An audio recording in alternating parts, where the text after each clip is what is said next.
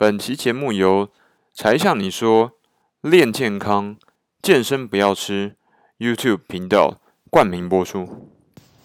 Hello，欢迎回到柴 Sean 你说的 Sean 深夜路跑怎么样。那今天呢，Sean 今天呃因为有点累，然后事情太多，没有去路跑哦，没有去健身房。但昨天有去。那今天要跟大家分享一件 我到现在觉得还蛮有趣的事情。为什么呢？最近因为像几乎大概是每两天或者每天半就要去健身房一趟，因为发现他体脂肪又开始提高了，又提高了一趴左右，有点糟糕。那去健身房的时候就发现一件事情，我那个时候正在做一个新的很累的试验，就是不是跑步机都有那种可以设坡度嘛？如果是比较好的跑步机，然后我就设了十。斜度时，然后开始用呃五公里每小时到六公里每小时的时速在走，非常累哦。然后后来走到大概走大概二十分钟的时候，就开始发现全身都是冒汗，就不会比跑步差。那因为很累嘛，你就想要找一些事情去做，去分，让自己分心，不会这么一直 focus 在疲惫的状态跟感受。那我就哎，那男生就来看一下妹，因为我们之前讲嘛，健身房。很多正妹跟帅哥，然后就看，哎，刚好有一个正妹超白的，她差不多跟许维宁一样白皙亮丽，然后就换呃衣服之后就走出来，我说哎，超正，你看一下，结果他就走到呃这个哑铃跟呃单杠练习器，就是那种你可以插越重拉练习单杠的时候就会越省力的那个机器，他就在旁边。她换完衣服站在旁边之后，我觉得奇怪，等她在干嘛？她在等闺蜜吗？还在等男朋友一起来练习？因为其实很多人都会找朋友啊、男朋友啊、闺蜜啊一起去健身房练习嘛，这样不会不不会孤单，还可以聊天。但是呢，我就看她在那边用手机用了二十分钟，她只做了一件事情，用完手机之后去做了一下单杠，然后再去用手机，她就这样来回。你知道他在四十分钟的时间，三四十分钟他只做了几次几组吗？没有，不要怀疑，他只做了四下，所以我不知道到底用什么组来算他，真的超夸张的。他在整整三四十分钟的时间，他就在那边那个器械旁边，然后用手机，他只做了四下单杠的练习器，他也不是真的就单杠就拉了一下、两下、三下，他是在有帮助的状况底下去练那个器具的。所以我看当下的时候，我就说：“哎、我会跟自己打赌，他到底会不会继续做下去？还他到底会不会很努力的运动？”果然，我赌赢了，因为人的惰性。果然，Nokia 说的“科技始终来信于人性”，后面有一个括弧叫懒惰。所以这边其实可以看得到，今天我们的主轴就是人类的惰性，还有为什么很多人跑到。很多人跑到运动场里面，然后健身房里面去呃玩手机啊，然后聊天打抬杠啊，就是不运动。你会发现，你身边其实你常常去健身房的话，你总会发现这一群人，而且这一群人其实人数不少哦。我开始注意之后，我就发现，哎，这群人真的其实没有想象中的少哦。那当然，很多人是很努力在运动健身，就跟你一样，但是我们不愿意否认。的确有人像网红一样，他是跑去那边打卡。那不得不说，这件事情是很吊诡的一件事。那我要想问看看大家，你觉得这件事情在你身边常常发生吗？还是实际上你并没有常常发现这些人的存在？好，这边今天要跟大家讲这个小故事，来讨论一下这件事情。那像自己本身的意见呢，你可以边思考边听上讲。我的想法是。其实这些人呢，总会存在，但是你可以透过观察这群人呢，去了解你自己的存在到底是什么样的意义跟什么样的类别。也就是说，我举例来说，你发现你身边的人，如果越多人有这样的倾向的话，那你就要注意一下。为什么？因为很有可能你也有高很高的几率是这一群人。但反过来说，恭喜你啦！如果你身边并没有这样的人，你找过去一起运动的朋友、一起健身的朋友，都很拼命、很努力，在一个小时内全部做完，非常恭喜你，Congrats！因为你是，你很有可能是非常努力的人，因为很简单嘛，你如果说是跟呃跟这群人的习惯很接近的话，你就会更容易跟这群人类似特质、类似个性、类似行为习惯的人人成为朋友，然后维持坚固的友谊，持续下去。像举例来说，希望自己本身就有一票朋友，都是双方都是非常老的朋友，超老的，老到什么程度？老到都所有身边的朋友都是十年以上的朋友。那这个你就可以思考一下。那反过来也有一些人我认识的，就是他基本上不跟他前一任的工作的同事往来，完全不完全不往来。他只要一离开一个地方的时候，他只要一离开上一个学校。他就会完全跟那个学校、跟之前所建立的这些朋友，还有呃亲密的关系完全斩断。也有这样的人哦。那所以你要思考一下，到底是怎样的？那为什么要思考这件事情呢？因为很简单，你从运动的习惯，它是一个生活的面向嘛。那我们都说人其实很复杂的，人其实是多面体。但是呢，运动跟健身其实就是你的生活的一个面向。而且它是一个你每一天都会遇到的，针对于你自己的惰性的测试。那它是一个抗争嘛，它是一个测试，那总会有赢有输，总会有一天分数很高啊。有时候你不可能每一天都是百一百一百一百一百一百，对不对？那有高有低的时候，但是我们可以看出来一件事情，就是你的倾向是怎么样？你是平均的分数很高。还是你平均的分数很低，还是你平均分数是持平，就是哦，大概七十五八十，七十五八十五，七十五八十，七十五八十五，还是刚刚讲的哦，全部平均都九十八九十八九十八九十八，或者说全部都六十五十五六十五十五六十五十五这样。其实这个你可以看得出来自己的天性跟本性，就你是怎么样面对自己的，你是怎么样去面对别人的。那像我刚刚讲的那个女生，那个正妹，很明显她都在做什么？她做这件事情，她去呃健身房的时候，很明显他在做两个目的，他希望达成。第一个，他希望欺骗别人，或者他希望形塑他自己的的公关的形象，对外的这种网红网美的形象，这个无以复加。呃，我觉得也不需要苛责。但另外一个，我觉得我就会苛责，就是他想要欺骗他自己。为什么？因为你去健身房，有没有人有不会有人知道你有没有运动的？只有你自己会知道，还有只有你的肚子跟你的体脂肪的比例数据会知道你到底有没有运动，对不对？这是夜深人静的时候你逃不了的，你永远要面对这件事情。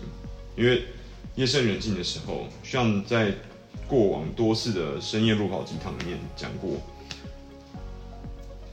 有一个人永远都是我们自己无法。避开，永远逃不开的，就是我们自己。但今天我要更进一步的事情，就是我呃最近我去上了一个 coaching 教练的课程，那我也希望在这边跟大家分享一下我自己在这个教练课程里面所得到的一些心得。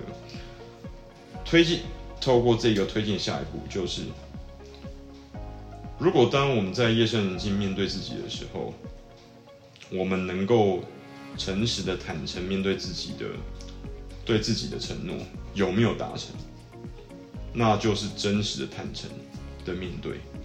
那再下一步就是，我们是否能够得到自我的满足，取决于我们真实并且面对自己的承诺，而且尽可能的完成对于自己的承诺。完成自我的承诺，如果比例越高，或者有些人是百分之百的话，那恭喜你，你很有可能会得到一个非常快乐而且。富足的人生，那反过来呢？啊，这个就要跟大家提醒一下了，这就是非常可怕的。如果反过来，我或者你或是某一个人，发现自己经常性在打破对自己的承诺的时候，你很有可能会发现，这个人或是你或者我，会离呃富足的人生、有满足感的幸福的人生。越来越远，原因是因为我们站在自己的面前的时候，可能是潜意识，可能是显意识，或者两者加在一起，我们竟然面对自己，我们是说不出话来的，We're speechless。我们讲不出话来，无言以对的原因在于，我们连对面对自己的承诺都可以次次打破，找各式各样的借口、理由搪推，然后打破这样的誓言的时候，那我们又有什么样的颜面跟呃这个角度，可以站在这个世界上，然后说我存在是有意义的？我觉得这个听起来乍听之下像是一个哲学议题，我并不否认。然后听起来非常严肃，靠，像只是健个身而已嘛，有必要这样子吗？我们可以不要想的，不要把它想那么严肃，我们可以把它讲得非常轻松。但是你把它实际推推推推推到最核心的议题的时候，其实某程度你可以用这样的角度去评判，那也就可以从也就可以解释了，合理的剖析了。为什么包含像自己本身，很多时候很多人去了健身房之后，一次、两次、三次，然后渐渐就不去了。像自己也曾经多次演练过这样的剧嘛，相信我并跟你没有那么大的差别，我跟你是一样的。唯一的差别，我跟你的差别在于，我会一直不断的去尝试，因为我知道测试我们会输。但是测试，我如果测越多次的话，我会赢得更多。如果我有意愿，一直不断的去投入心力跟尽力的去坚持的话，我是不是可以赢，尝试赢得更多？而我们在这个人生的游戏，在这个健身的游戏里面，尝试要赢得更多的其中的重点就在于，我们要了解自己的人性。我们是人嘛，对不对？所以人性里面是包含惰性的，对不对？那我们如果能够深入的剖析自己的时候，那我们是不是要更进一步去剖析自己的惰性？而剖析自己的惰性的最重要、最重要的来源，跟最简单的方式，其实就是健身呢、因为健身很辛苦的，像刚刚才做完四十个伏地挺身，一组十个，然后做四四十个轮回，那超辛苦。我做到一半的时候就是靠，我干嘛这样为难自己？我相信你。在做重训的时候，你在做练六角杠的时候，你在练深蹲或是硬举的时候，都跟我一样有类似的想法。甚至我最有这个想法，就是我在练战神的时候，超辛苦、超累的。还有 air bike，但是也就是那个时候，就是我们人性的体现嘛，对不对？当我们在体现出人性的时候，有一些地方，我们发现我们是可以去改进的。有些地方，我们发现那是我们弱点的时候，我们可以找一些取，甚至你可以取巧的方式去绕过那个人性。我们都说了嘛，人性是不应该去挑战它的，因为人性就是人性。我现在讲惰性，可能听起来你在耳中会觉得啊，怎么听起来有点刺耳，或者听起来蛮有负面。的确，但是人性就是人性，人性它应该是一个中立词。当它是中性词的时候。惰性也就应该是中性词，因为人都有惰性啊。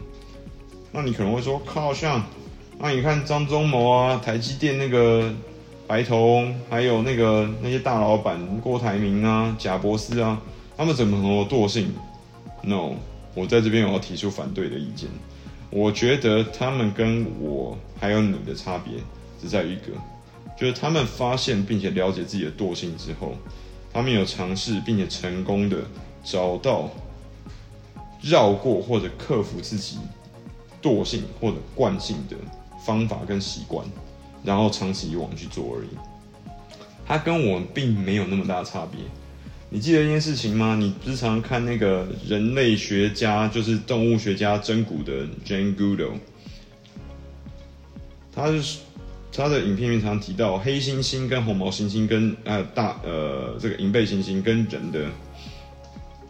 这个 DNA 基因上面差别只有多少？三个 percent，两个 percent，真的有一些是一点五个 percent。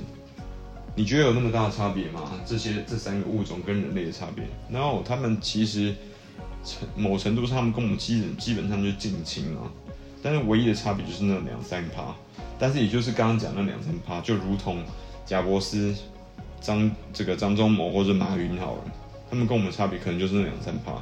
但是两三个 percent 百分比就形塑了、决定了我们跟他们的差别。这是你想要的吗？这是我想要的吗？没有啊，这不是我们想要的。但是我们何不从现在开始，我们就找出那一个盲点，找出那一个中性的哦，那个惰性，我们去尝试克服它，好不好？啊，今天呢，在节目的最后呢，在刚刚讲完这个女生的故事，我要讲另外一个两个故事。那这两个故事呢，我就不要讲太多了，就简单说，就是我看到这两个老人家，一个六十几岁，一个八十几岁。八十几岁的一个是大陆的一个老人家，他经历过文革，我忘记他名，大家可以找一下，就是老呃中国最老模特儿，他是经历过文革的哦，一个文史工作学家，他是做艺术跟创作，做舞蹈的。然后因为他女儿刚好在广告公司还是模特儿经纪公司里面，突然有一次需要一个老的，他们那一季的那个秋装还是还是夏装，需要一个老人家。然后上台去走模特儿，然后老，你有办法想象吗？这个老人家他竟然有六块腹肌耶，还有胸肌，就是让他上去，就秀导超满意他的，就后面只要老人家就让他去上。这第一个我要跟你讲的故事。另外一个故事是，最近有一个调查员，但他好像是什么海事调查局，台湾的哈，六十五岁，他今年十一月要退休了。像那个才像你说的粉丝专页上面有分享他的新闻，大家可以去看。六十五岁届龄要退休，然后他竟然参加了今年就是呃这个 K K 秀的 Daniel 他的我的健身的教官，他所举办的这个总统杯健身比赛，然后得到长青组的第一名。哎，他已经六十五岁，超夸张，他的胸肌跟腹肌根本比十八岁的校园郎还要更强。各位，我想要跟大家讲这两个故事的原因在于什么？年龄不是问题，你现在的身体状况不是问题，你几岁不是问题，你是男生或者女生，性别甚至你是 LGBTQ 都不是问题。唯一有问题的是我们屈服于我们自己人性的惰性，这是唯一唯一唯一的问题。就是在节目的最后呢。希望想要跟大家所呃分享的最后一个小小的事情跟故事，这也是最近呢希望自己在上 coaching 教练的课程里面一些心得跟感想。希望坐在无论是办公桌，或是你现在正在通勤，或者是你现在正在坐在电脑 MacBook 前面，呃，你听到 Sean 的话的话，希望能够给你今天一点点小小的心理上震撼。我们不需要去挑战人性，我们不需要去克服它，我们只需要去想办法，让人性能够为我们所用。而这一个为我们所用的开始，就从重训开始，就从健身开始，就从第明天开始的运动习惯开始。OK，今天呢，Sean 的深夜路跑鸡汤跟大家分享到这边。那我很高，很高兴，也很有荣幸的。呃，有你作为我的粉丝跟我的 follower，在不断听我们的 podcast，跟我们的 YouTube，还有这个哔哩哔哩 B 站的频道。那希望呢，在接下来还有愿与你继续在空中，在网络上面相见。希望会持续的每，我可能没有办法做到周更，呃，这个日更啊，抱歉，是日，我可能没有办法做到日更。但是呢，我会尽可能的在我得到一些 input 的时候，把一些想法跟啊、我们大家都身为素人，身为正常人，都会遇到生活上的一些困难跟挑战，作为分享，然后透过两性的关系的、健身的、健康的想法方向去分享给你。那我希望呢，透过我们的 YouTube，透过我们 Podcast，能够给你在生活上面更多的正能量，不是心灵鸡汤式的那种正能量，而是你真的做得到的。因为像是正常人嘛，你也是正常人，我相信我们大家都是。如果像能做得到的话，我也会遇到挑战，我有遇到瓶颈，但是我相信这些困难、挑战、瓶颈都能够控通过某种方式能够克服。我希望透过这样的分享，能够让你了解跟你一样，很多人都在努力，你并不是唯一孤独的，你并不是一个人在孤军奋战。相信我，你的明天会活得更好。相信 Sean，你的明天会过得更快乐。让我们一起奋斗，OK？才像你说，深夜路跑鸡汤。我们下一个 Podcast 跟 YouTube 影片很快再见，拜拜。